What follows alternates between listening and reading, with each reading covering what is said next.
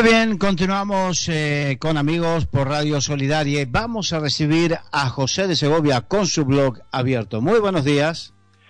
Muy buenos días. Pues a veces la noticia no es que una película gane un Oscar, sino que haya sido nominada a ocho, cuando es una, un film tan poco comercial como el que vamos a hablar hoy. Es de un director franco-canadiense que se llama Denis Villeneuve y lleva el título de La llegada. Trata de encuentros con extraterrestres, eh, una historia que nos suena habitual en la ciencia ficción, pero que con frecuencia se pasa por alto algo fundamental que da sentido a este relato. ¿Cómo podríamos comunicarnos si hubiera extraterrestres? ¿Con qué lenguaje? ¿De qué manera?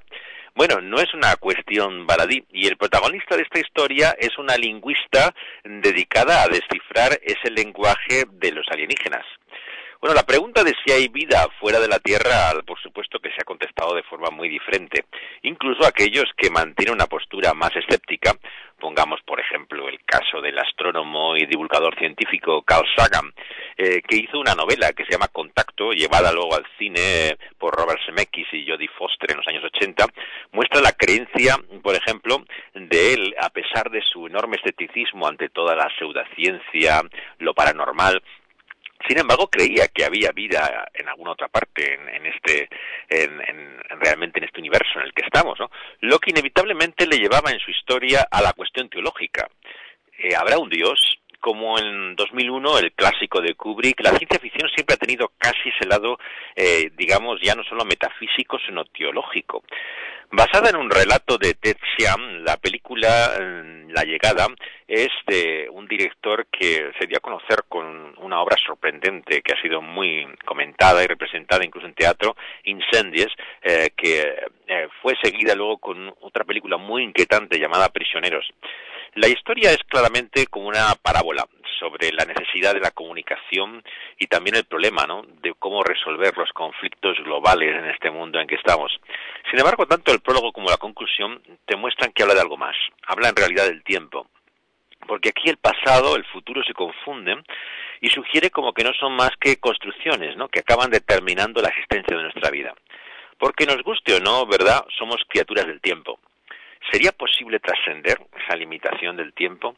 Bueno, Christopher Nolan lo intentó en otra historia anteriormente llamada Interestelar, en el año 2014, e hizo esta historia en la cual la cuarta dimensión, pues casi es una app de estos para tabletas ocultas tras una librería, pero aquí en la llegada el enfoque es muy diferente. No hay explosiones, efectos visuales deslumbrantes. Estamos ante un trabajo bastante callado de la intérprete de este idioma extraterrestre. El matemático que interpreta a su compañero, Jeremy Renner, eh, observa que algunos dicen que cuando aprendemos un idioma nuevo, nuestro cerebro se modifica. Se refiere a una idea que se ha dado en llamar la gramática generativa. Es una escuela de un famoso eh, lingüista llamado Noam Chomsky, que ha unido el lenguaje también con frecuencia a los problemas globales que vivimos en el mundo en que estamos.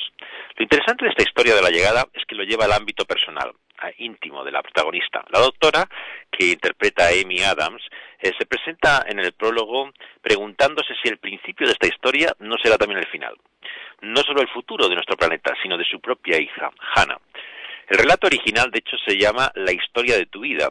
Y cuando seguimos a esta profesora camina del camino de sus clases, notamos que hay algo raro. Hay un revuelo alrededor, algo que ella misma no percibe que es, pero grupos de gente están reunidos frente a televisores y aviones militares están sobrevolando la universidad. Al comenzar a hablar a los pocos estudiantes que tienen la clase, nota que hay inquietud, ¿no? Empiezan a sonar móviles, una estudiante le llega a pedir finalmente que encienda la televisión. Y le vemos a ella y a los alumnos mirando la pantalla, pero Villeneuve no nos muestra lo que están viendo. Así que nuestra mirada es como si fuera descubriendo la realidad a la vez que el personaje. Por todo lo dicho, pensaríamos que la llegada juega al conocido recurso de la sorpresa final, ese giro que da sentido a una historia, que nos hace reinterpretarla todo a la luz de la conclusión. Sin embargo, no es exactamente así. En el prólogo ya se rompe, de hecho, el tiempo creando un círculo estructural, como en el lenguaje de estos alienígenas que Luis intenta descifrar, que son como eh, signos en círculo. La película se abre, hecho, con un montaje en que vemos la vida de la hija, que tiene una enfermedad terminal, antes de saber de este aterrizaje de una serie de misteriosas naves, objetos gigantes, no sé, que vienen del espacio exterior, ¿no? Como el clásico de Spielberg de los años 70, Encuentros en la tercera fase, El drama de la vida individual está aquí entrelazado con este enigma extraterrestre. No se anula el concepto del tiempo, sino que se muestra como una manera diferente de percibirlo. Lo que puede parecer pasado se convierte en futuro, ¿no? Pero la pregunta humana que le hacen a estos seres es ¿cuál es su propósito en la Tierra? ¿Qué sentido tiene? Gran pregunta, ¿verdad?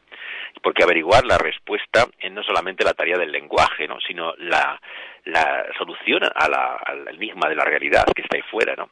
La llegada por eso no es una película sobre extraterrestres, sino que es sobre el problema no solamente de la comunicación humana, algunos entienden que estos alienígenas probablemente no fueran más que los extranjeros, ¿no? La palabra en inglés alien eh, se puede utilizar tanto para una persona que viene de otro país, ¿no? Un inmigrante, un, un refugiado, un extranjero, como para alienígena, usan la misma palabra en inglés y eh, muchos han pensado que esto es realmente la idea de la película, ¿no? Hablar del sentido de amenaza que se siente ahora ante los extranjeros que vienen. Sin embargo, yo creo que esto es mucho más profundo lo que nos muestra aquí. Te habla de la idea clave que aparece también no solamente en, el pensamiento actual, ¿no? Sino en la cuestión misma de la fe, ¿no? Es la cuestión realmente de si podemos no solamente saber que hay alguien ahí, sino si, si alguien ha hablado o sea, es la perspectiva de la eternidad entrando en nuestro tiempo con toda la idea de una revelación.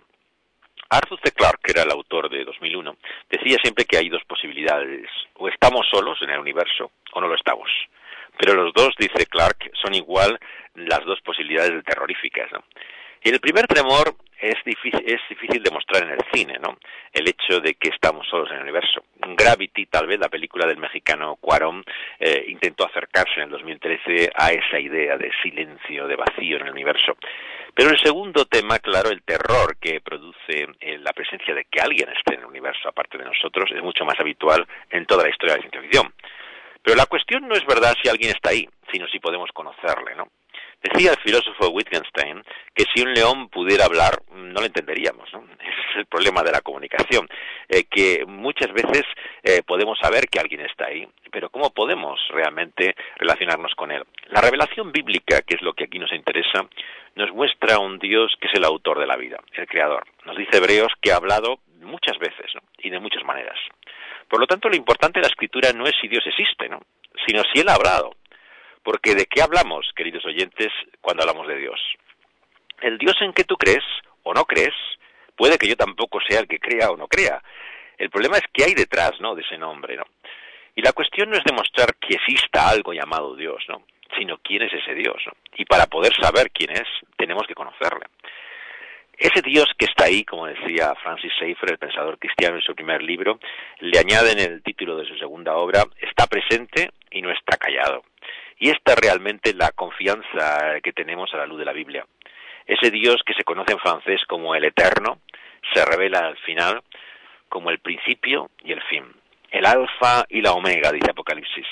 Ya que aquel que ha hablado en otro tiempo, dice Hebreos, por los profetas, en estos últimos días nos ha hablado por su Hijo. Por lo tanto, el Hijo en mayúsculas, Cristo Jesús, es la revelación última, la palabra final que habla desde el principio, que estaba ya ahí, Juan 1.1, ¿no? Desde antes, estaba eh, mucho antes de que nosotros estuviéramos aquí, antes de que el mundo siquiera fuera. Es asimismo la palabra, el verbo, así lo describe en su Evangelio Juan.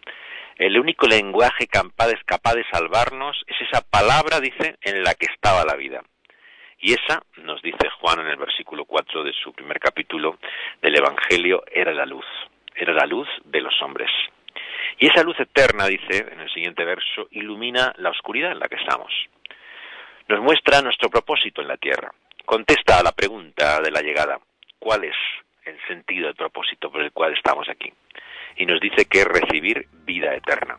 O sea, llegar finalmente a sobrepasar este límite del drama de nuestra vida por el cual no podemos rehacer lo que hemos deshecho. El mal que hemos realizado no lo podemos convertir en bien. Somos criaturas del tiempo, estamos atrapados por él. Y Dios nos dice que quiere ser nuestro Padre y nosotros que seamos sus hijos, cuando descubrimos que en Él, que en ese verbo y palabra que es el Hijo de Dios, Cristo Jesús, está la vida. Y entonces no solamente el universo, queridos amigos y oyentes, sino también nuestra existencia adquiere verdadero significado. Hasta la semana que viene.